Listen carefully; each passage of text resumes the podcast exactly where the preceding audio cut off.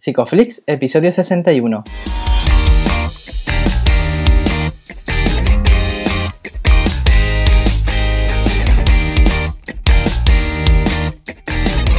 Bienvenidos a Psicoflix, un espacio de psicólogos para psicólogos, un podcast donde entre todos buscamos ser cada vez mejores profesionales de la psicología. Aquí hablamos de todas las estrategias, técnicas y noticias de la psicología contemporánea, pero siempre con la evidencia científica que nos gusta defender. Hoy estamos grabando el episodio del 28 de mayo y estamos emitiendo nuestro episodio número 61, en el que vamos a hablar de la terapia familiar en los trastornos de la conducta alimentaria. Pero antes, recordaros que en psicoflix.com podéis registraros de manera gratuita y estar al día de todas nuestras novedades. Bienvenidos al podcast, yo soy Ye, muchas gracias por estar ahí cada semana. Eh, ya vamos viendo que la familia va creciendo, pero esta familia estaría incompleta sin la otra parte. ¿Qué tal, Darío? Hola, Ye, bien, aquí estamos de grabaciones nocturnas casi, ¿no? No nocturnas no, porque ya no anochece hasta ahora. Antes ha pasado el tiempo muy rápido. Bueno, aprovechamos, ¿no? También que, nuestra invitada nos ha sacado este huequito del día para, poder estar aquí. En las redes la conocéis todas como Gema Psico, pero en la vida real se llama Gema García Marco.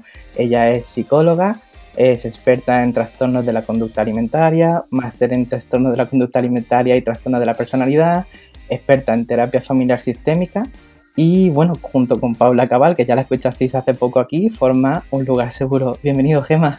Hola, ¿qué tal? Bienvenida. Estoy encantada de estar con vosotros y felicidades por esto de que la familia crece, ¿eh? No os merecéis menos. Muchísimas gracias. Si es posible, gracias a, vosotras, ¿no? Que venís aquí al podcast y, y nos enseñáis toda vuestra experiencia, que es lo más rico que hay. Claro, nosotros al final somos dos notas que empezaron a grabar y, la gente guay venís y estáis al otro lado y sois las que estáis haciendo esto crecer en realidad. Bueno, todo es circular, así que algo tendréis que ver vosotros ¿eh? para que queramos venir a acompañaros. muchísimas gracias, muchísimas gracias. Y estamos muy contentos ¿no? de que estés aquí porque además el tema de hoy es súper interesante. Eh, desde el tiempo que llevamos siguiéndote siempre te hemos visto hablar de este tema y creo que también para los oyentes sería muy interesante conocer eh, ¿qué, es lo que, qué es lo que te llamó ¿no? a ti de, los trastornos de la conducta alimentaria. Bueno, pues mira, mi historia con los trastornos de la conducta alimentaria eh, es larga. Yo desde que, bueno, recuerdo perfectamente la clase de psicopatología del niño y el adolescente que se llamaba la asignatura, cuando nos explicaron los trastornos de la conducta alimentaria, que yo dije, en eso quiero yo trabajar. ¿no? Y entonces me parecía como un sueño súper lejano. Eh, vamos, lo veía como, como algo imposible, ¿no?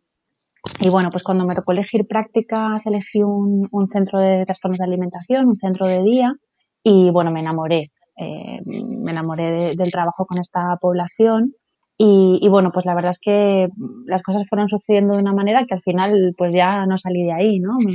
las prácticas curriculares, después fueron extracurriculares, después fueron contratos en prácticas, luego ya contratos laborales y entre unas cosas y otras pues llevo vinculada a los trastornos alimentarios pues desde que, iba a decir desde que terminé la carrera, pero desde antes de, terminar la carrera, ¿no? Porque ya las prácticas curriculares las hice, las hice ahí.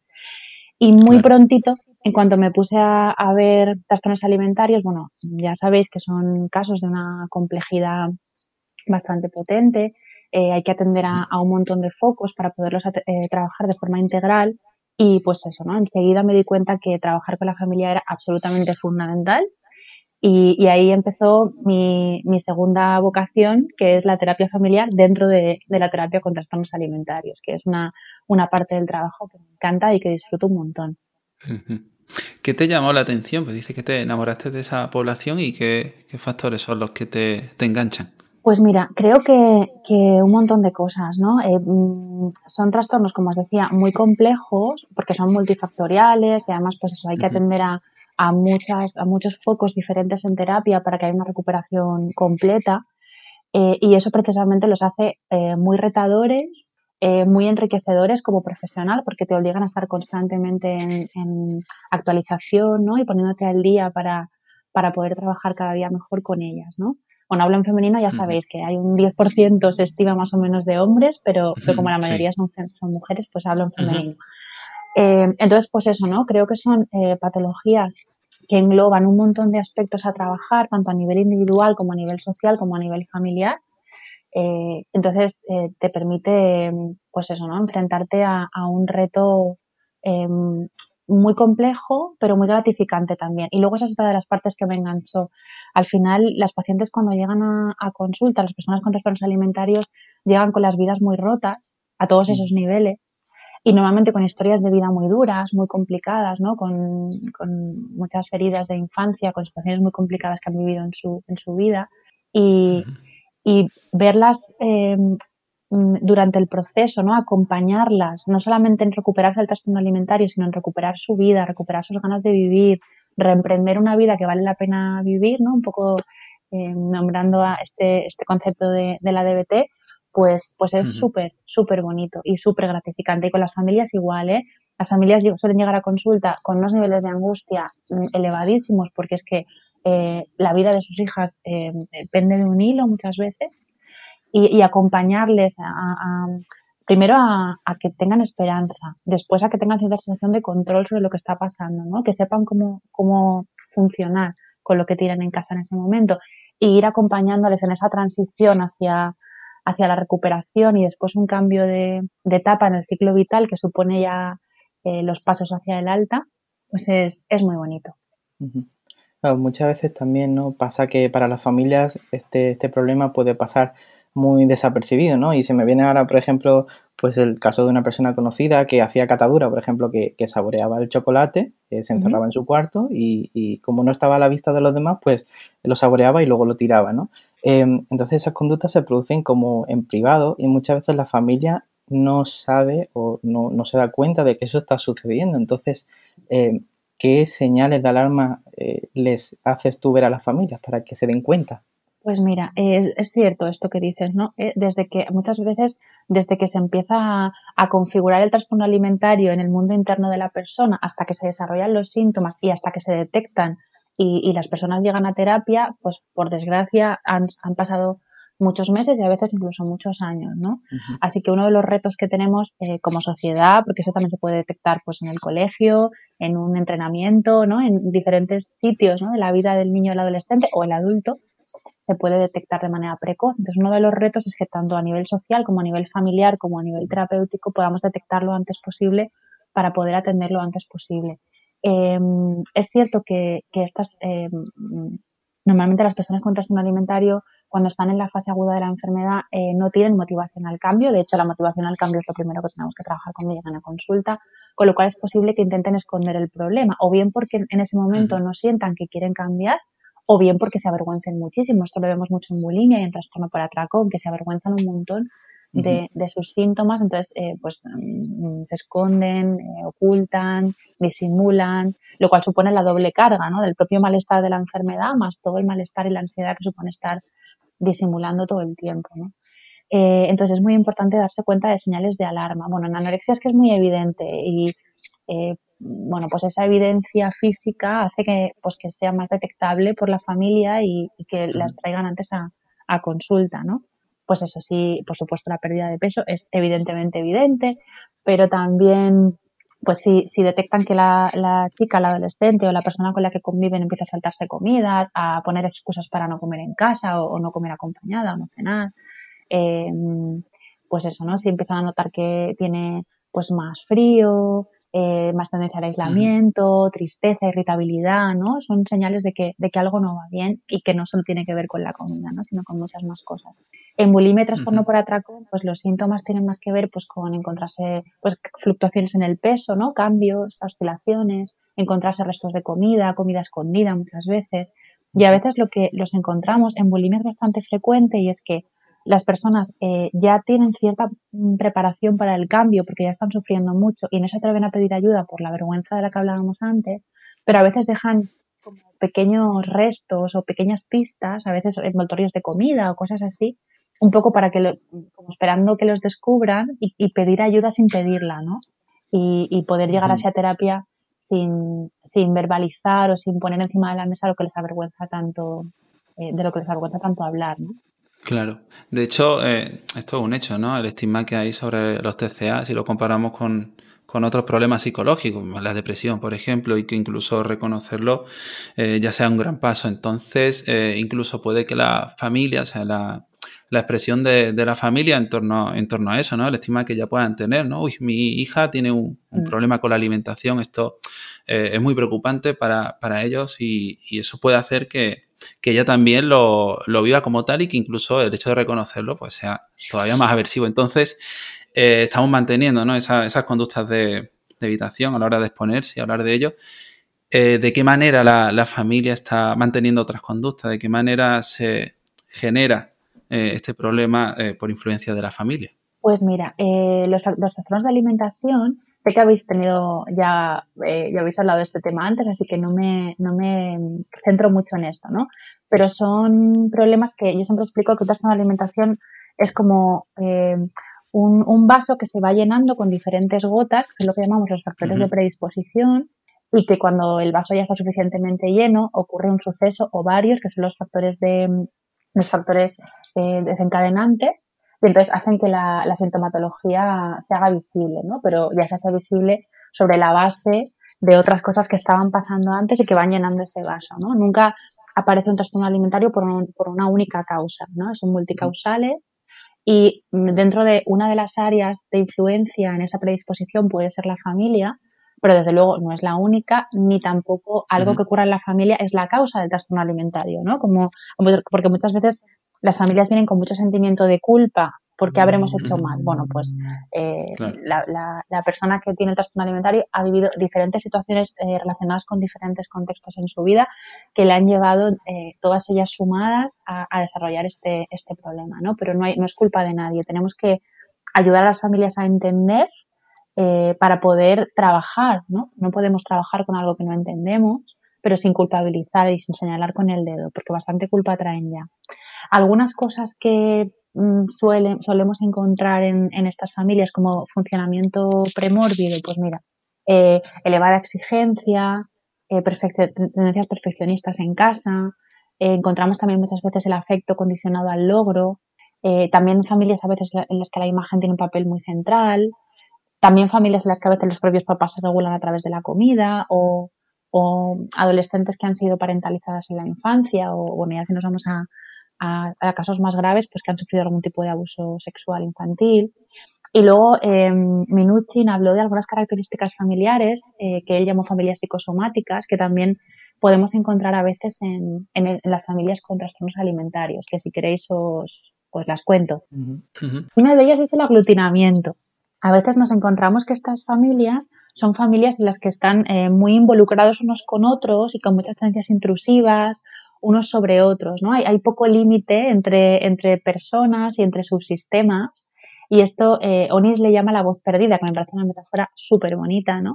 Lo vemos muchas veces cuando los pacientes llegan a, las familias llegan a consulta y, y, los papás contestan por la, por la persona con el problema, ¿no? Pues a ella lo que le pasa, ¿no? Pues ella es que de pequeña, eh, eh, esta, esta voz perdida que tenemos que ir devolviendo progresivamente a, a, la persona con el problema durante el proceso de terapia es parte de este problema, ¿no? De que, pues no hay mucha tendencia intrusiva de, unos con otros y hay poco espacio para la individualidad dentro de estas familias.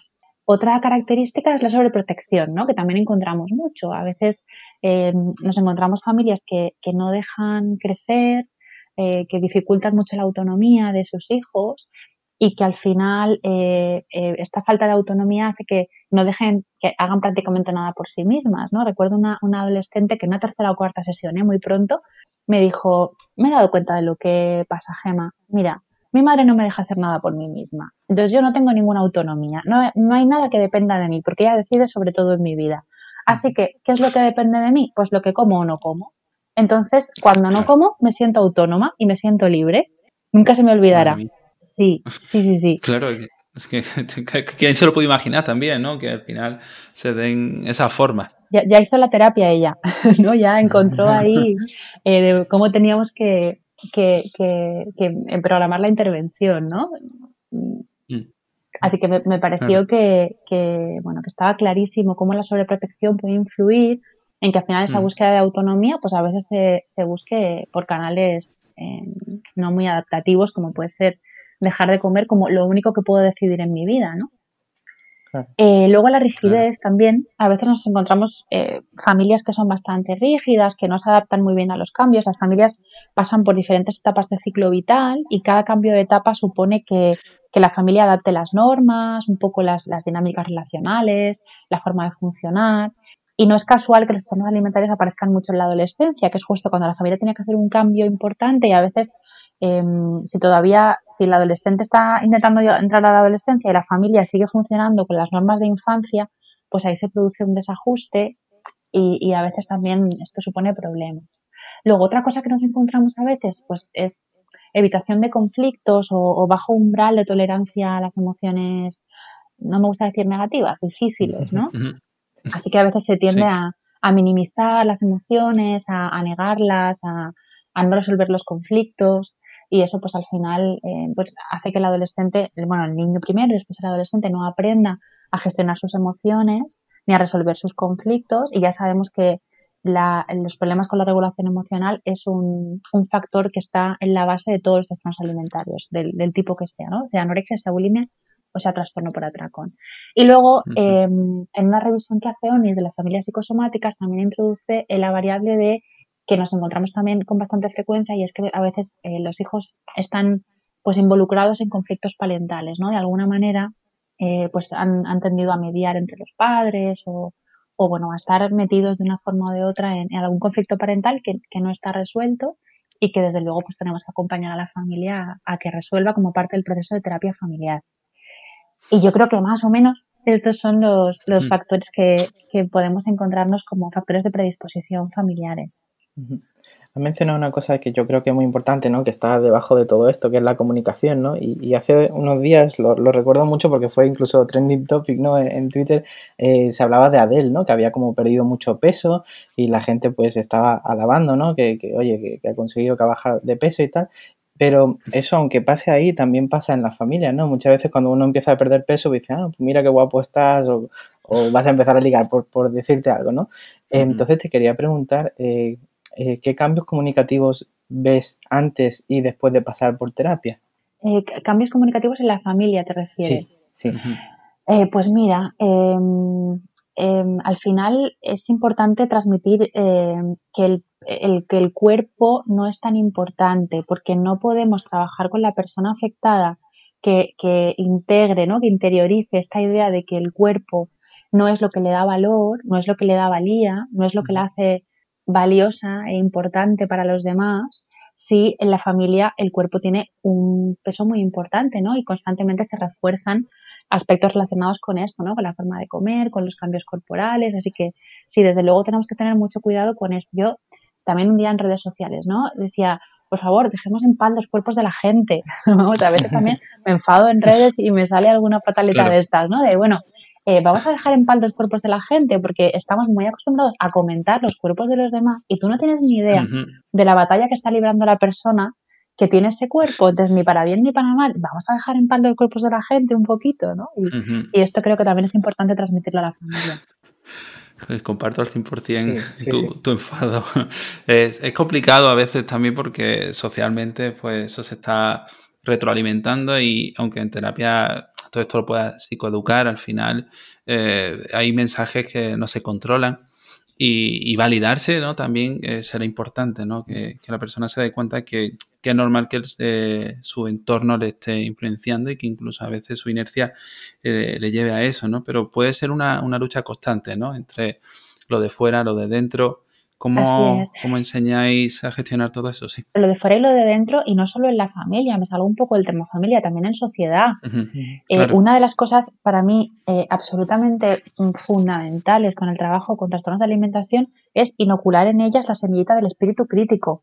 El espíritu crítico frente a los medios de comunicación, al modelo imperante de belleza, al ideal de delgadez, a, bueno, al Photoshop, al uso del Photoshop, al retoque fotográfico, etcétera, etcétera, etcétera, etcétera. Y ahora si nos metemos en redes, pues nos podemos tirar aquí una hora entera hablando de, redes, ¿no? Pero ya no salimos del tema. Em, entonces sí, eh, es súper importante eh, inocular la semillita del espíritu crítico porque solo desde ahí se van a poder proteger, porque si no van a seguir siendo vulnerables toda la vida porque todos estamos expuestos a, mucha, a, mucha presión social relacionada con el ideal de delgadez y, y el ideal corporal, ¿no? Claro.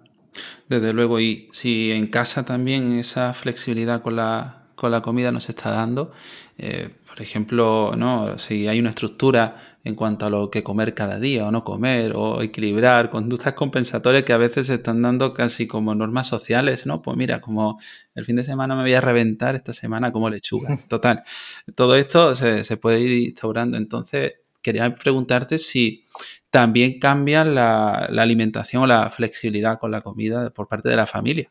Todo pues, esto. Eh, pues mira, em, eh, claro que sí.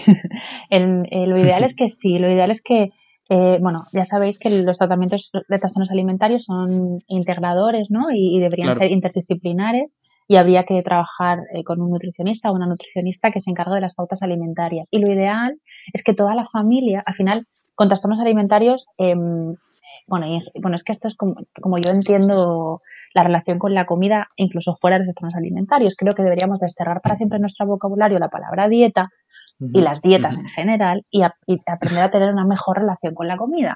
¿no? Aprender hábitos de salud, porque una dieta es algo que está pensado para mantener durante un periodo muy corto de tiempo y un hábito de salud, un hábito alimentario es algo que, que, puedes mantener de por vida, que es a lo que tenemos que aspirar, ¿no? Y que además no daña tu relación psicológica con la comida. Entonces, desde la parte nutricional hay que hacer una, una reeducación alimentaria con toda la familia y lo ideal es que sea con toda la familia, porque claro, eh, imaginaos lo complicado que es para un adolescente o una persona adulta, ¿eh? también con una persona adulta que se intenta hacer cambios en sus hábitos de vida y tiene una pareja o unos padres que van en dirección contraria. Pues claro, el, el desgaste es muchísimo mayor y, el, y la probabilidad de recaída muchísimo mayor también.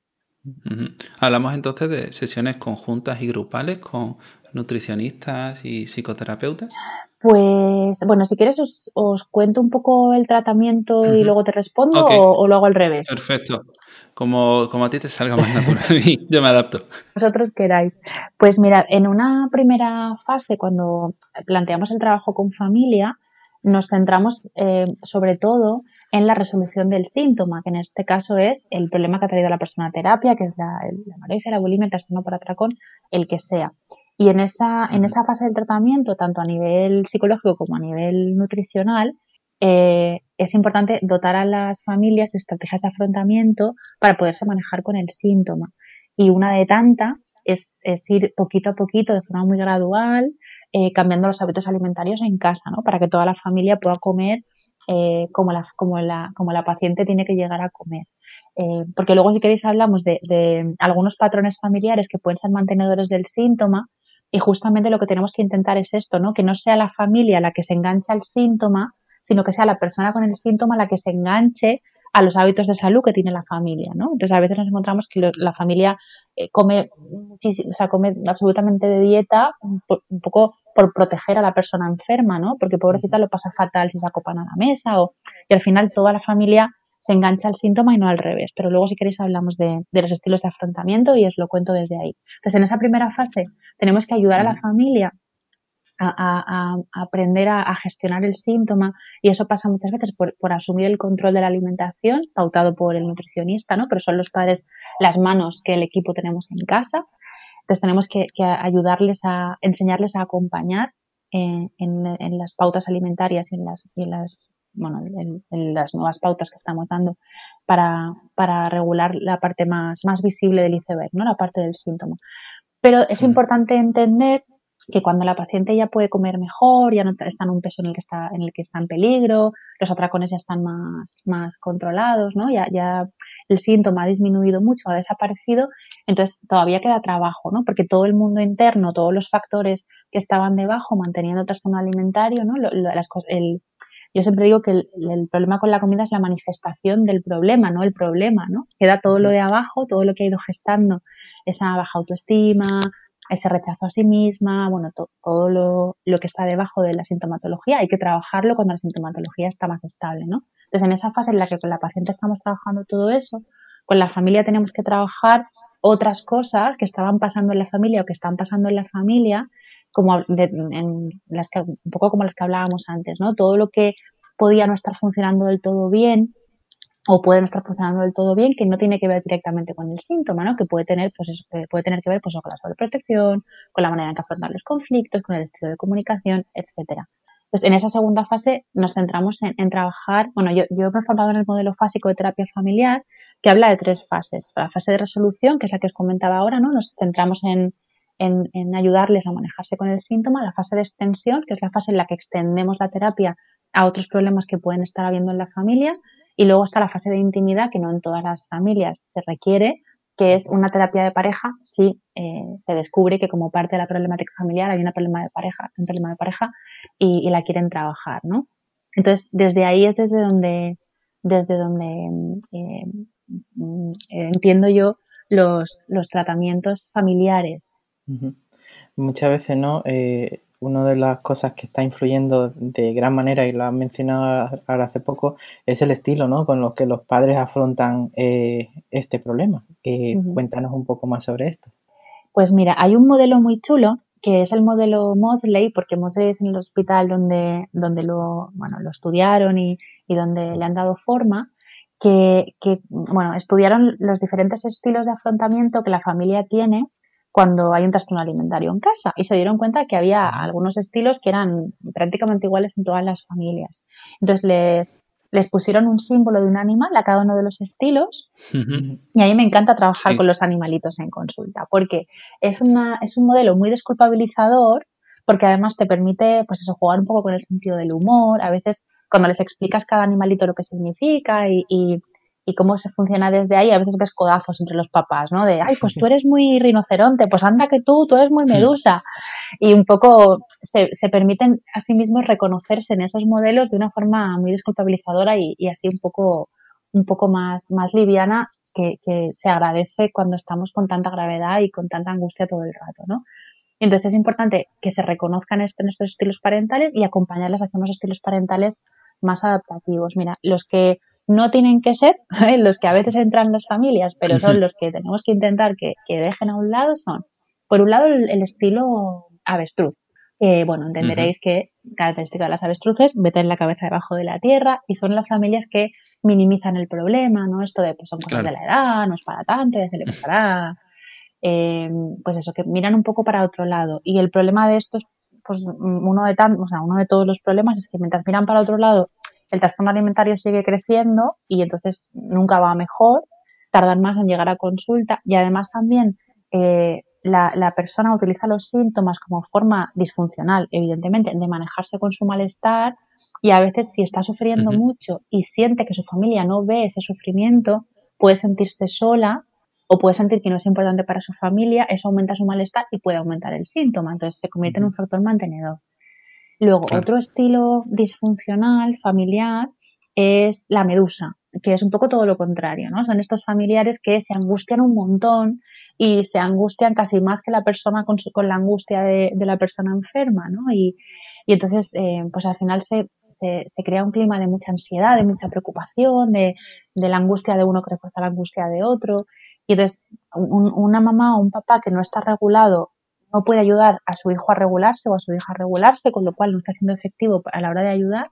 Y además, pues eso, como hemos dicho, ¿no? Se aumenta la angustia, aumenta el malestar y como el malestar muchas veces es lo que hace que vayan a síntoma, pues están manteniendo el problema.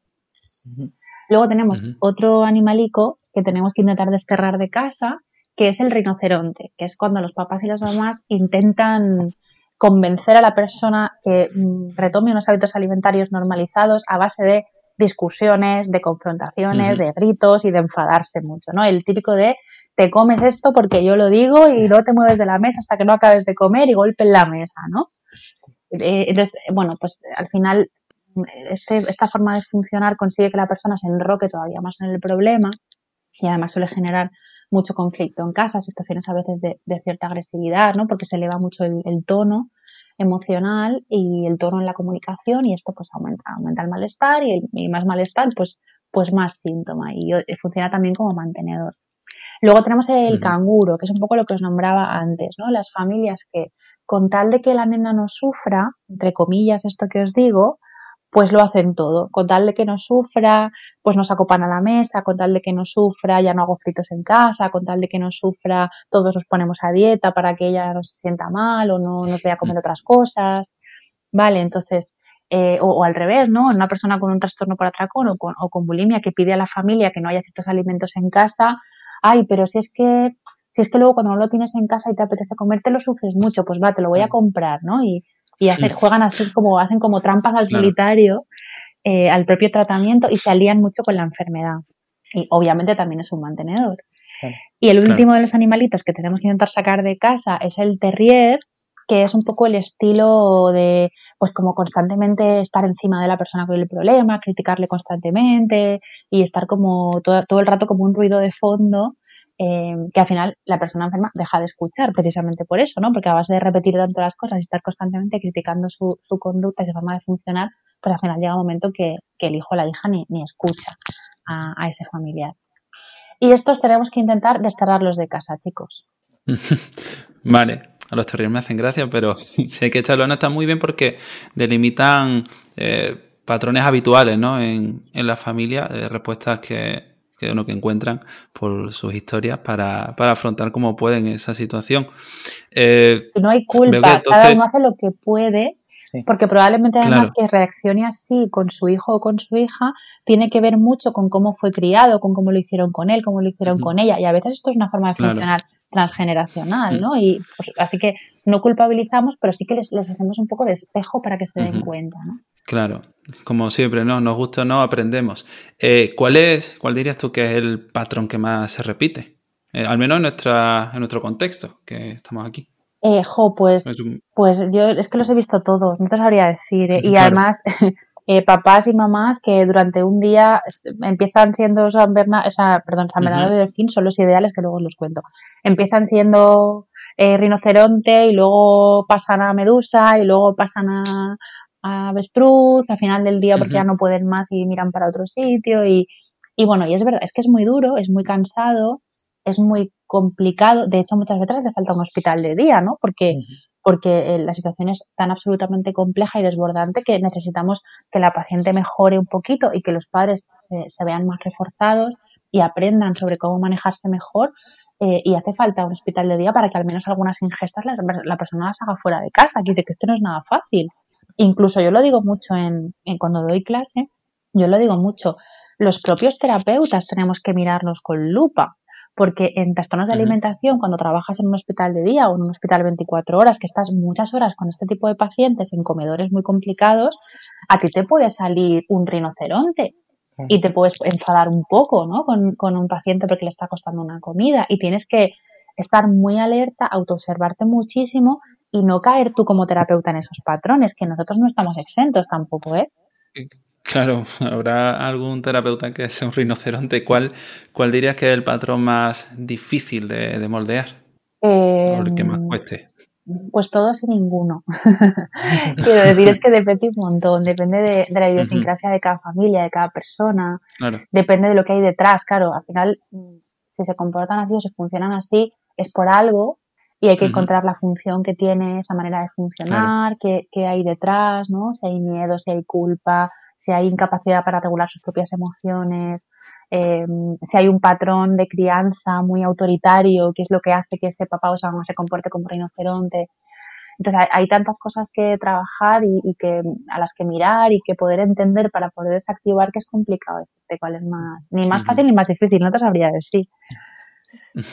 ¿Hacia qué modelo mm, de afrontamiento transita durante la terapia? ¿Un modelo sano?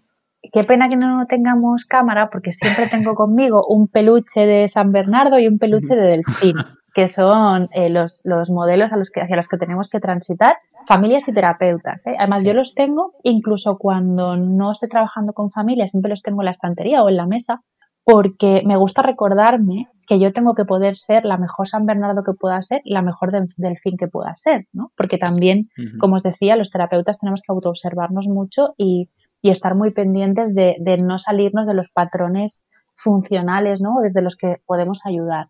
Entonces, el San Bernardo habla de una actitud de, calidez, de empatía, de calma, ¿no? Es esa figura eh, cálida, acogedora y regulada que se acerca a la persona con el problema para ayudarle a calmarse, a regularse y a poderse entender y entender lo que le ocurre sin esa voz tan autocrítica y esos pensamientos tan autodestructivos que suelen tener, ¿no? Y luego el delfín tiene que ver con marcar los límites em, de una forma ajustada, pero tampoco eh, autoritaria, ¿no? Ni, ni demasiado laxa. Es eh, que la familia sea eh, pues quien marque lo que está bien, lo que está mal, lo que se puede hacer, lo que no se puede hacer y dentro de los límites que la familia marca que el paciente se pueda ir moviendo. Es verdad que en una primera fase, en la terapia centrada en la familia, que también viene del Mosley, hablan de, de tres fases también, ¿no? Una primera y una segunda que están más centradas en el manejo del síntoma, que equivaldrían a la fase 1 de resolución que os he dicho antes, y una segunda que correspondería, una tercera, perdón, que correspondería a la segunda que os he dicho antes, que, que es la de extensión en el modelo que os he explicado fásico, y es la fase 3 en el, en el modelo de terapia centrada en la familia. Entonces, eh, en la primera fase centrada en el síntoma, que os he dicho que hay dos, los padres asumen el control de la alimentación con la guía del, del terapeuta nutricional eh, y entonces asumen la, la, el control de la alimentación. Y poquito a poquito, según se va transitando a la fase 2, van cediendo cierta autonomía al paciente para que poco a poco sea capaz de ir, eh, eh, pues eso, ¿no? Volviendo a ser capaz de responsabilizarse de su propia alimentación. Entonces, pues en ese caso el delfín también sería, eh, marcaría los límites de forma un poquito más rígida y más em, eh, solamente unidireccional, ¿no? Solamente marcado por los papás en la fase 1 de la terapia centrada en la familia y en la fase 2 donde ya se va dando progresiva autonomía al adolescente, pues ya esa, esos límites son un poquito más, más flexibles y los padres tienen que supervisar que el adolescente puede ir encargándose de, cuidar de sí mismo suficientemente bien en lo que respecta a la relación con la comida. Me parece muy interesante lo que estás contando porque es muy visual, ¿no? Y, y en nuestra cabeza tenemos una imagen de, cómo son esos patrones. Y has hablado de la autoobservación del propio terapeuta. Sí que te quería preguntar sobre esto. O sea, ¿qué factores tiene que tener en cuenta un terapeuta para trabajar con las familias con TCA? Eh, pues bueno, yo creo que más o menos os he contestado con esto que os he dicho antes, ¿no? Eh, es importante que, se, que, seamos el mejor San Bernardo que podemos ser y el mejor delfín que podemos ser, porque a veces nosotros tenemos que ser un San Bernardo y un delfín para los papás, para que los papás lo puedan ser para sus hijos. Uh -huh. eh, si un papá o una mamá vienen súper desregulados a consulta porque tienen muchísimo miedo y muchísima angustia, no pueden ser un San, Bernardo, un San Bernardo para sus hijas, ¿no? Entonces nosotros tenemos que poderles regular en esa angustia para que ellos puedan calmarse y desde ahí ser el mejor San Bernardo. Y, y a veces al revés, a veces si, si, los papás o las mamás vienen muy eh, minimizadores, vienen muy en modo avestruz, en lugar de bajar el nivel de angustia, lo que tenemos que hacer es subirles un poco el nivel de angustia, ¿no? Hay que, a veces tenemos que bajar el volumen de la angustia, a veces tenemos que subir el volumen de la angustia porque unos papás demasiado poco eh, angustiados, entre comillas, ¿no? demasiado poco conscientes de lo que está pasando, con demasiada poca activación, tampoco van a ser funcionales. Entonces tenemos que saber modular desde dónde viene la familia y hacia dónde la tenemos que acompañar, entendiendo desde dónde viene, porque no todas vienen del mismo sitio. Eh, y luego, pues eso, ¿no? también creo que es súper importante, súper importante que tengamos una actitud curiosa y nunca juiciosa hacia la familia, ¿no? Porque ya vienen con bastante culpa como para que, bueno, a mí es que me parece, bueno, me parece no, es fundamental entender, ¿no? Lo que está pasando en casa. Pero a veces, eh, pues eso, las familias son muy pudorosas a enseñarte lo que está pasando en casa porque les da cierta vergüenza o tienen miedo a ser juzgados o tienen mucha culpa. Entonces uh -huh. es muy importante vincular con cada miembro de la familia para que se sientan suficientemente seguros contigo como para poderse sentir en un lugar seguro, para, para abrirse y mostrarse y, y desde luego tener eh, muchísima curiosidad y desde la curiosidad y la compasión acercarnos a las familias y no desde el juicio y desde la culpabilización. Uh -huh. Uh -huh.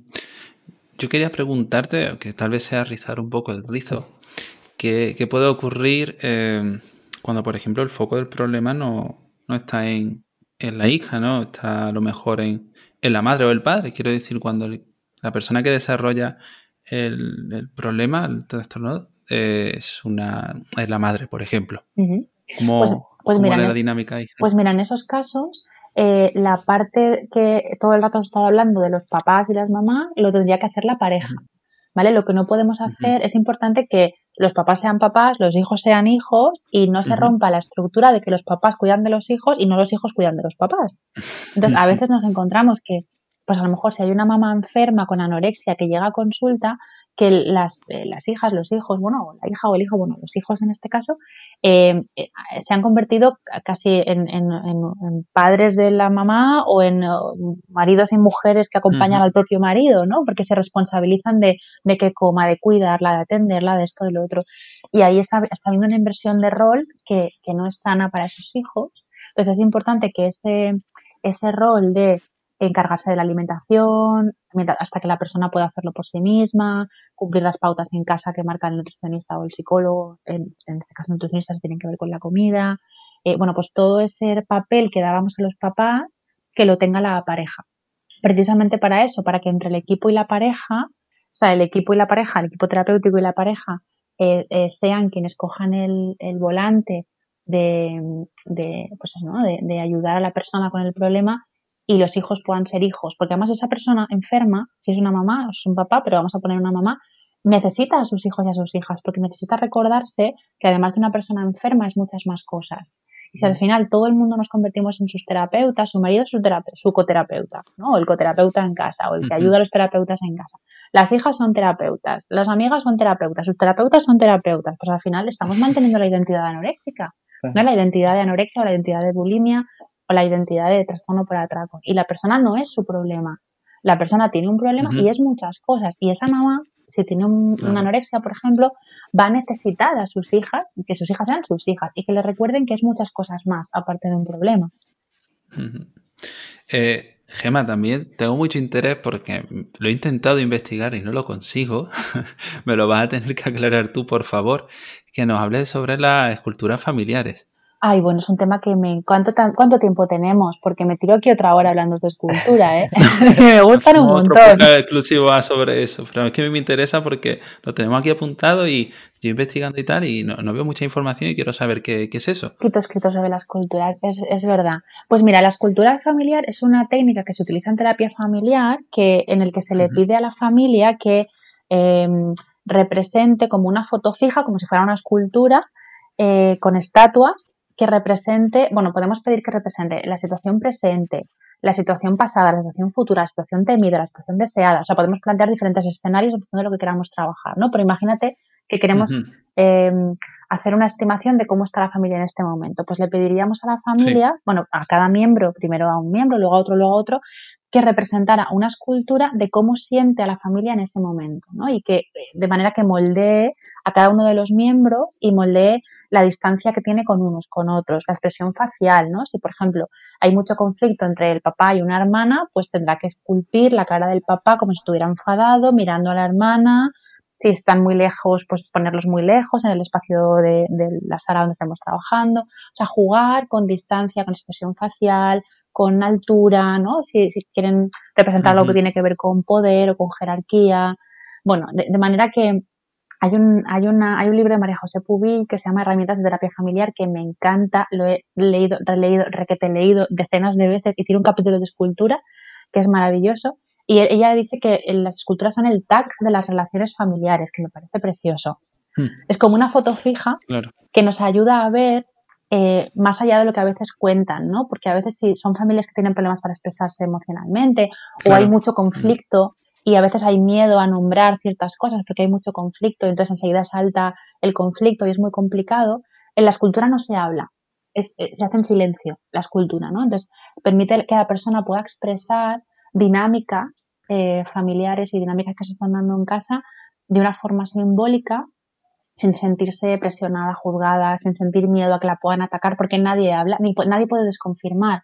No vale el yo no estoy de acuerdo porque la persona que está haciendo la escultura hace la escultura de cómo ella siente a la familia en ese momento, no como es. O sea, no le pedimos que, la represente como es, porque entonces cabría a que alguien dijera, no estoy de acuerdo, pues a mí no me parece así. No, no, no, no.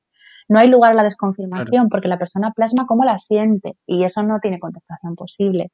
Y es una técnica, bueno, súper bonita, súper, súper bonita. ¿Con, qué finalidad, o sea, en qué momentos claros eh, ves que es útil utilizarla? Pues mira, dependiendo de cuál sea el objetivo que busquemos con la escultura, ¿vale?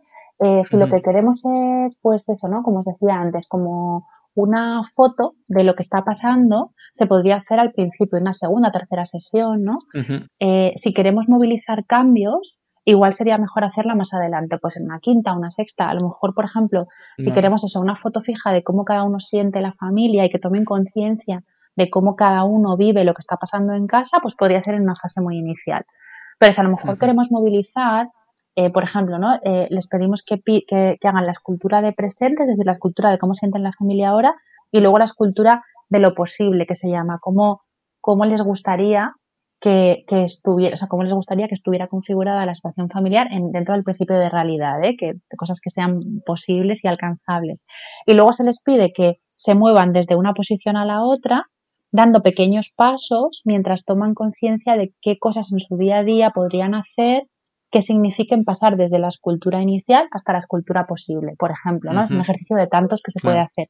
Es que la escultura permite trabajar desde un montón de ángulos diferentes, a un montón de niveles y, se puede utilizar con muy distintos objetivos. Pero bueno, más o menos para que os hagáis una idea, claro. Eh, por ahí podría ir, así como súper a grandes rasgos. ¿eh? Claro, está muy bien, ¿no? Porque haces como un plano y a la vez visualizas mucho a la hora de operativizar los, objetivos y, darte cuenta de, la demanda. O sea que, que muy guay, la verdad que es muy chula. Me gustaría ver cómo, cómo se hace eso en vivo. Pues mira, en la, en la facultad que doy clase de, de trastornos alimentarios, eh, tengo una práctica con espejo bidireccional de escultura. Ya te mm, invitaré, si me dejan invitarte, y te vienes. Qué guay. Venga, lo acepto cuando se libere la cuarentena. La, verdad es que es muy interesante, ¿no? Porque este tipo de cosas, pues, no, no las conocemos, ¿no? Y, muchas veces, pues, eh, cosas como estas generan esa conciencia o, hacen que la familia pueda involucrarse con el problema, ¿no? Entonces, eh, no sé si hay algunas otras técnicas curiosas que utilices en terapia. Eh, bueno, pues eh, esta, esta, es una de las técnicas que, a mí más me gusta trabajar, porque además, como os digo, ¿no? es súper movilizadora, súper, súper movilizadora. Y luego, en, cuando trabajamos con adolescentes, también hay una, una, una, técnica que me gusta mucho, que es de Canevaro, que se llama la mochila de Canevaro, que la utilizo siempre como cierre en, cuando el proceso es en adolescencia, porque bueno, nos encontramos muchas veces que el trastorno alimentario como que para la vida del adolescente en la infancia, ¿no? Y parte de, de, la función que tiene el síntoma es no afrontar esa, esa madurez porque asusta. Entonces, cuando, cuando la, la terapia está llegando a su fin, pues ese adolescente ya está para salir al mundo, ¿no? Y ya, ya, hace una vida de adolescente, no para por casa, que así es como tiene que ser. Los papás se reencuentran como pareja y empiezan a, ser más pareja que padres porque la parentalidad ya está llegando, bueno, a su fin, ¿eh? van a ser padres toda la vida, pero ya no requiere de ellos, eh, pues eso, ¿no? Centrarse en la parentalidad casi exclusivamente, ya pueden empezar a, retomar la conyugalidad. Y entonces eh, es, un momento muy chulo de la, de la familia, muy retador también, ¿eh? porque a veces para los papás eh, dejarlos volar y, revisitar un poco lo que está pasando a nivel pareja y a nivel individual de cada uno, pues es complejo, pero también les acompañamos ahí. Entonces, en esa, en esa última sesión de cierre, me gusta mucho trabajar el ejercicio de la mochila, en la que eh, los padres, en, en, un encuentro tú a tú con el hijo o la hija, ¿no? Primero papá con la hija, luego la mamá con la hija, y si hay hermanos también se hacen con los hermanos, le, le, le, le, dice que, bueno, como que le, presta algo suyo para que, para que el, adolescente que sale, empieza, bueno, que sale al mundo lleve consigo en la mochila de la vida, ¿no? Pues te dejo de mí mi, mi persistencia o te dejo de mí mi, mi capacidad de, empatía o te dejo de mí mi capacidad de trabajo o te dejo de mí, ¿no? Cosas que los papás, el papá o la mamá quieren que, el, hijo, el hijo o la hija que, que está empezando ese proceso de autonomía y de individuación que lleve consigo en su mochila de la vida. Y tiene como un, es como un ritual muy ritualizado, valga la redundancia, y, se dicen unas palabras concretas y en un tono concreto, y se pide que se miren a los ojos, que se cojan de la mano, y suelen ser sesiones súper emotivas, ahí lloramos todos hasta el apuntador, yo la primera, y, suelen ser muy, muy chulas, sobre todo para el, adolescente que, que, siente que tiene de sus padres ese permiso para volar. Tenemos, eh, tenemos dos preguntas más que nos dejan por redes y nos estamos alargando, pero es que de verdad que me está doliendo llegar hasta el final. Pero no, y no nos queremos quedar sin, estas dos preguntas que nos han puesto. La primera es, eh, bueno, en cuanto a la prescripción de tareas directas para eh, el síntoma del, TCA. Eh, Bueno, eh, no sé muy bien a qué se refiere la pregunta. ¿Tenemos, ¿La tenemos un poco más especificada? Pues esto es lo que nos dejan, pero yo, imagino que, digo yo, ¿no? Que se referirá a que a veces hay cierta resistencia a, cumplir tareas, ¿no? Eh, bueno, sí, claro. Sí, sí, sí, sí, por supuesto. Eh, toda la del mundo. De hecho, el trabajo con motivación al cambio es algo que tenemos que hacer constantemente en consulta. Eh, lo que creo que es, muy importante entender, porque a veces los trastornos alimentarios tienen muy mala fama, ¿no? Y, se y hay cierta, jo, cierta cierto ambiente entre profesionales a veces, ¿no? Quiero que cada vez menos, pues de que son mm, personas, o sea, son eh, pacientes muy complicados, muy mentirosas, muy tal, ¿no? Hay como, como cierto juicio, que ya digo, espero que cada vez menos, o eso veo yo, o eso quiero creer.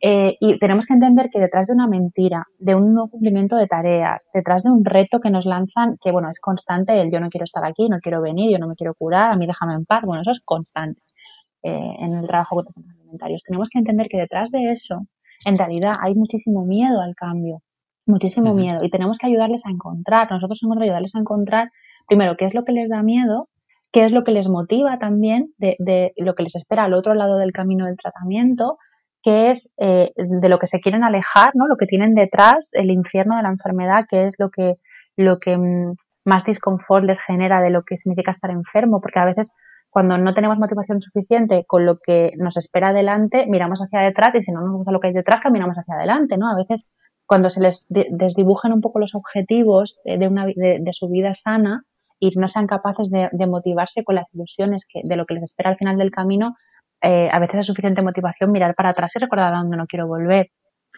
Y, bueno, eso, ¿no? Tenemos que entender que detrás de la resistencia siempre algo está pasando. Y tenemos que, entender, también tenemos que entender eh, la función que está teniendo la sintomatología en ese momento, porque a veces no comer es lo único que les hace sentir eh, fuertes o que tienen control de algo en su vida o, o, seguras. O, entonces tenemos que buscar otras formas de que obtengan ese mismo beneficio, ¿no? que puedan encontrar otras maneras de sentirse de esa manera que no pase por el síntoma.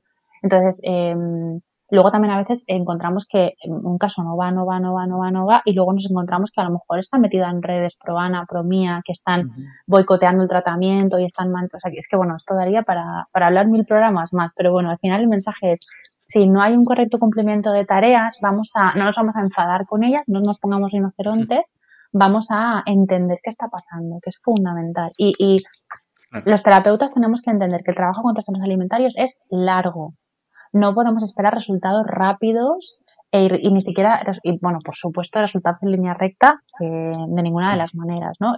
Esto es dos pasos para adelante, uno para detrás, tres para adelante, dos para detrás, tres para adelante, cuatro para detrás, ¿no? Y al final en el cómputo global se va hacia adelante, pero como las fluctuaciones en motivación son constantes, los avances no son rápidos ni lineales. Me gusta mucho esto que estás comentando, ¿no? Porque esto puede quemar mucho al terapeuta. Y te quiero hacer dos preguntillas muy rápido antes de llegar al final del programa. Em, por un lado, un lugar seguro, que es el proyecto que tenéis con, Paula. Y por otro lado, te quería preguntar eh, cómo llevas el autocuidado ahora que, que, bueno, que tienes una peque y cómo se compagina con la terapia familiar. Bueno, pues mira, eh, un lugar seguro, me encanta que me preguntes por un lugar seguro porque ahora mismo es mi otra hija. Tengo a mi bebé y a un lugar seguro que, que, han nacido casi a la vez, porque además Paula y yo nos, nos conocimos estando yo embarazada y un lugar seguro eh, fue naciendo en nosotras durante un proceso bastante largo y, era como un sueño que teníamos y que nunca pensábamos casi materializar y, ya está, ¿no? En, en, el mundo, un lugar seguro. Pues es una, es una plataforma de cuidado para terapeutas donde bueno, fomentamos mucho el autocuidado del terapeuta. De hecho, si nos siguen en redes encontrarán un montón de, de, tips, si se pueden llamar así, ¿no? De autocuidado. Tenemos un decálogo de autocuidado que vamos compartiendo y donde el autocuidado no llega o cuando el autocuidado es un poquito complicado por, por cosas de cada uno, pues intentamos llegar con supervisión, con formación y con psicoterapia para psicólogos. Y bueno, nace un poco de nuestra experiencia personal, ¿eh? de que hubiéramos necesitado un recurso así en algún momento precisamente por esto, porque al final es importante que los terapeutas estamos trabajando eh, con nuestras emociones, también acompañando en mucho dolor todo el tiempo y, trabajando a veces con procesos muy duros. Paula viene de trastornos de personalidad, que son eh, también procesos muy, muy complejos y muy duros. Yo de trastornos alimentarios, que es lo mismo también. Y entonces un poco nuestra historia de vida nos ha llevado a, acoger nuestras necesidades como terapeutas y crear una plataforma que, que, intenta, pues eso, ¿no? ofrecer a los psicólogos lo que, lo que hubiéramos necesitado. Y bueno, pues a mí me ha tocado por diversas circunstancias que se han juntado en mi vida en este momento, entre ellas la maternidad, reinventarme. Eh, por un lado he reducido bastante las horas de consulta e intento equilibrar esa reducción de horas de consulta con la docencia y la supervisión, que son dos cosas que me apasionan también muchísimo. Y entonces, pues un lugar seguro, justamente, ¿no? Este proyecto en este momento de mi vida me permite, eh, pues eso, ¿no?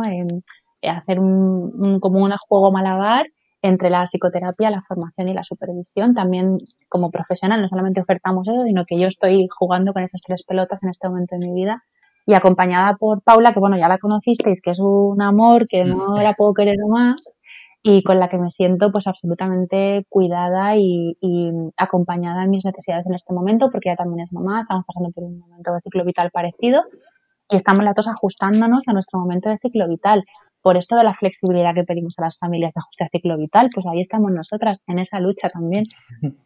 Le mandamos un beso a Paula también, ¿no? Que, nos gustó mucho tenerla por aquí. Y ya que sí que llegando al minuto final, ¿dónde podrían encontrarte, Gema?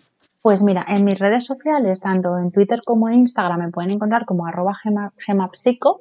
En, Facebook estoy como psicóloga, psicóloga Gema García Marco y, luego también en, Instagram tenemos el, perfil de un lugar seguro que es arroba un lugar seguro FSP. F de formación, S de supervisión y P de psicoterapia. Todo pensado. pues muchísimas gracias, Gema, por este rato. Muchísimas gracias, a vosotros. Muchas gracias. Muchas gracias. Y bueno, si os ha gustado este episodio y antes de contaros quién estará aquí la semana que viene, tenéis un botoncito de suscripción en todas las aplicaciones donde estéis escuchando esto, que os avisará el próximo jueves cuando salga el nuevo episodio. Y nada, la semana que viene tendremos por aquí el gusto de entrevistar a Laura Bestos, ella es psicóloga clínica del SUMA 112, que es el cuerpo de urgencias y emergencias de la Comunidad de Madrid, y hablaremos de cuerpo y eh, de su actuación en IFEMA. Así que nada, si os ha gustado este episodio, nos vemos el próximo jueves a las 8 de la tarde aquí en psicoflix.com, en Spotify, en iTunes y en iVoox. Hasta luego. Hasta luego.